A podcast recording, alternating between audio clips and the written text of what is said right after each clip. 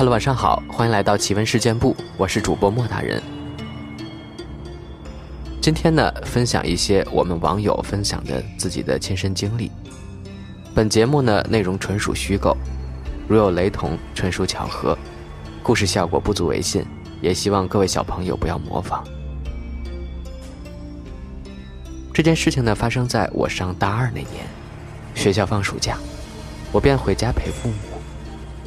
我家所在的小区是个烂尾楼，开发商盖了一半就卷钱跑了，整个小区就盖了四栋楼，连个物业都没有，经常断水断电，加上所在的位置又偏僻，根本没有什么人入住，白天都感觉阴森森的，到了晚上，小区里漆黑一片，野猫野狗四处乱窜，瘆人无比。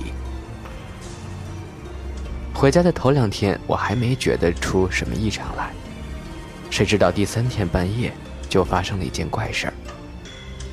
当时我正睡得迷迷糊糊，不知怎么就被一阵奇怪的声音惊醒了。我拿起手机看了看时间，凌晨两点多，然后我就竖起耳朵去听，就听到房间里传来断断续续的“哒、哒、哒”的声音。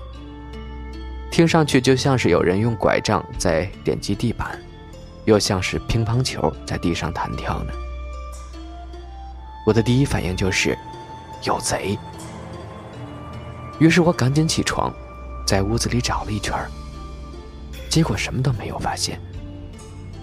开始我还以为是自己听错了，正想上床接着睡，结果那哒哒哒的声音又再次响了起来。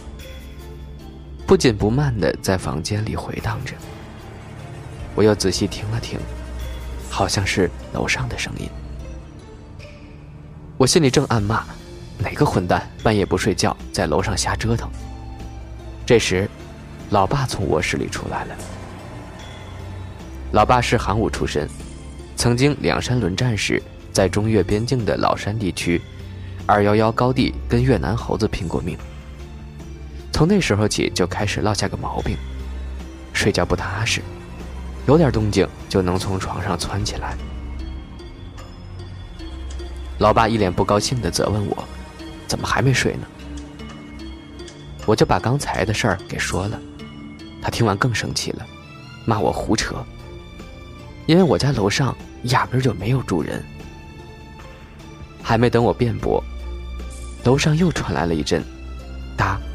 哒的声响，这次动静更大。老爸沉着脸听了会儿，随即上厨房拿了把菜刀，然后招呼我说：“走上去瞧瞧。”说实在话，当时我还真没觉得害怕，可能是从小挨揍的经历，让我的潜意识中产生了一种错觉：这天底下就没有比我爸更可怕的事物了。出了家门，老爸又低声嘱咐：“跟在我身后。”楼道里黑乎乎的，什么也瞧不见，只听见呼呼的风声。我伸手去摸楼道灯的开关，按了半天都没反应。看来灯是坏了，没办法，只好跟老爸摸黑上去。等我们摸到四楼，我家住三楼。到四楼那户门口时，眼睛慢慢的适应了黑暗。我打眼看了看，这户的门牌是四零二。四零二户的防盗门看起来破烂不堪，猫眼和门锁孔都是空的，看着就不像住人的样子。我正想伸手去敲门，老爸阻止了我。我先侧耳听了一会儿，然后伸手。轻轻的去推防盗门，就听“咔”的一声，门开了。老爸二话不说，一步冲了进去，我也紧随其后进了房间。经过一番搜查，除了满屋的尘土味儿，啥也没有，就是一间空屋子，连个家具都没放。嘿，真是邪了门了。老爸也没说话，拉着我就往外走。刚出了四零二的门口，不知哪来的一阵风，砰的一声，把防盗门给关上了，吓得我打了个哆嗦。紧接着，就又听到四零二户里面传来哒哒哒的诡异声音，在这个漆黑一片、四下沉寂的深夜里，显得格外刺耳。顿时，我感觉身上的血都凉了，大脑一片空白。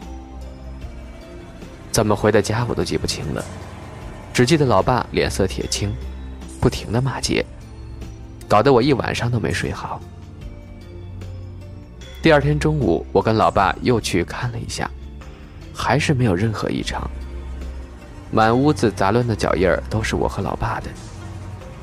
这个诡异的事儿持续了挺长时间，经常在半夜里听到哒哒哒的声音。不过除了有声音外，倒也没发生什么其他的事儿。后来楼上就搬进了住户，这声音也就消停了。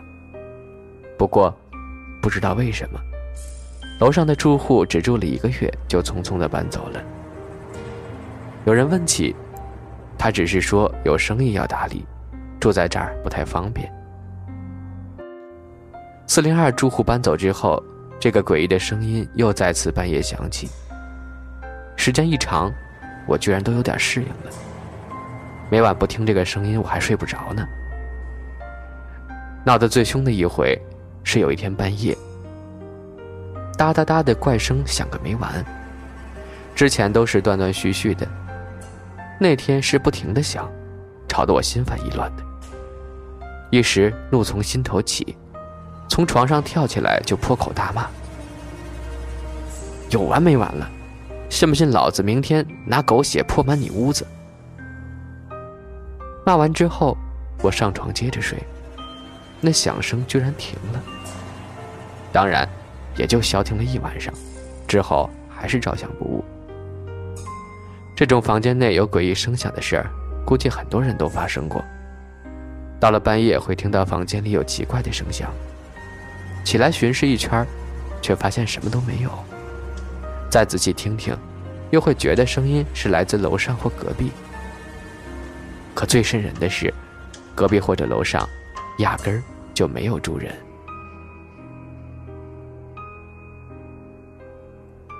再来分享另一个故事。夜晚，他突然被马路上刺耳的警笛声惊醒了。坏了，事情败露了！一个念头像闪电一样划过他的脑海。他腾的一下从床上跳起来，几步跑到厨房里，打开冰箱门，拿出一颗死人头，从窗户一下扔了出去。这具尸体的躯干部分，前些天他已经处理完毕，就剩这颗人头比较麻烦。他一直想不出好办法解决。警笛声划过夜空，慢慢的消失在了远方。哎还好不是来抓我的，他舒了口气，擦了擦额头上的冷汗，一转头，吓了一跳。扔出去的那颗死人头又回来了，就在他的脚下，而且还多了一个复制品。惊慌失措之下，他想也没想，立刻一手一颗抓起人头往窗外扔。楼下响起两声落地的声音。这下总算好了，他安慰自己。可他一回头，脚下出现了四颗一模一样的死人头。他瘫倒在地上，这这是怎么回事？突然，灵光一现，他想到一个好主意。跑回卧室，取出自己的钱包，扔出窗外。一回头，脚下出现了两个钱包，他兴奋地打开，数着里面的钱。他拼命地往外扔钱包，不一会儿，房间里就堆满了几千个钱包。他放声大笑，哈哈，不得不佩服自己有这样的机智呀，能把一件恐怖的事儿变成意想不到的大运。可他的脑子又一转，死人头怎么办呢？事情败露了，自己不是无福消受这笔飞来的横财吗？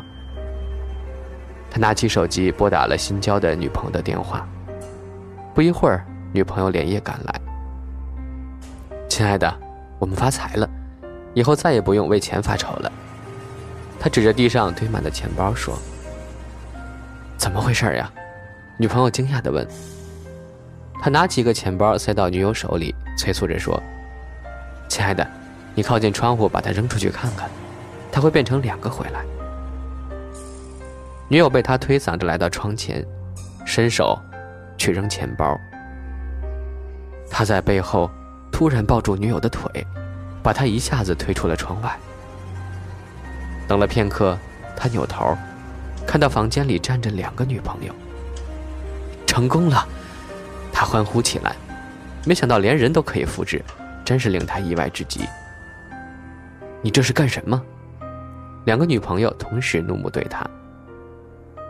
他这才得意的坐下来，很平静的说：“亲爱的，我杀了我的妻子，这事情迟早要败露，所以需要一个替罪羊。”等下我自己会跳出窗外，等回来后变成两个，让另一个我在房间里等着被警察抓，而我自己和你们拿着这笔巨款，去世界各地享受美好的生活去。两个女朋友都上来亲了他一口，亲爱的，你真聪明。他扭头爬上窗户，毫不犹豫地纵身一跳，在落下翻滚的瞬间。他看到阳台上妻子的人头出现了，嘴角还挂着狞笑，那笑意里充满着复仇的快感。完了，我上当了。